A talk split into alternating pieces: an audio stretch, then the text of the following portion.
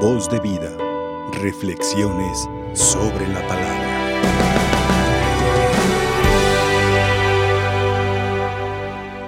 Es curioso que en este pasaje del Evangelio es la historia de dos mujeres. Una que tenía 12 años padeciendo flujo de sangre y una pequeña de 12 años que estaba muriendo. Ambas lastimadas en su condición. Una sus primeros 12 años de vida y aquella otra 12 años muriendo. La vida que se le escapaba a aquella mujer con flujo de sangre, porque la sangre en la connotación bíblica significa la vida. Aquella mujer que por esa vida perdida también quedaba impura y marginada del pueblo, es capaz de acercarse para tocar a Jesús. ¿Y qué le bastó a esta mujer? Haber escuchado que Jesús tenía poder. Y ella pensó que con solo tocarle el manto, ella sanaría. ¿Qué la llevó a pensar eso? Primero, su gran necesidad. Que había gastado todo su dinero, todos sus bienes y se había quedado sin nada. Y yo creo que cuando nosotros perdemos todas nuestras posibilidades humanas, solo nos queda la posibilidad divina. ¿Por qué Dios permite, por qué permitió durante 12 años para que esta mujer comprendiera y se acercara a Jesús? Porque si Jesús no se convierte en nuestra única seguridad, pondremos nuestra seguridad en nuestras cosas y no encontraremos nunca la salud.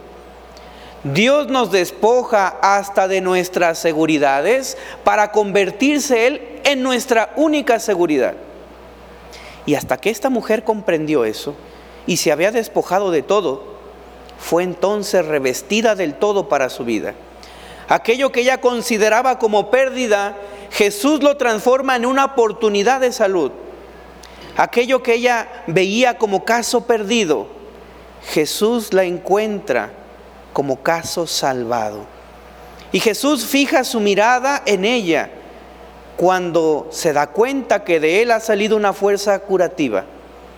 Si bien los apóstoles no entendían lo que ocurría, el corazón de Jesús estaba puesto en la necesidad de esta mujer que se había acercado con mucha fe. No con mucho conocimiento, quizá solo había escuchado hablar de Jesús, pero no lo conocía. Y le bastó el simple hecho de confiar que Él le sanaría, confiando en Él su única seguridad. Y Jesús la mira cuando ella hace un acto muy grande y muy profundo de reverencia.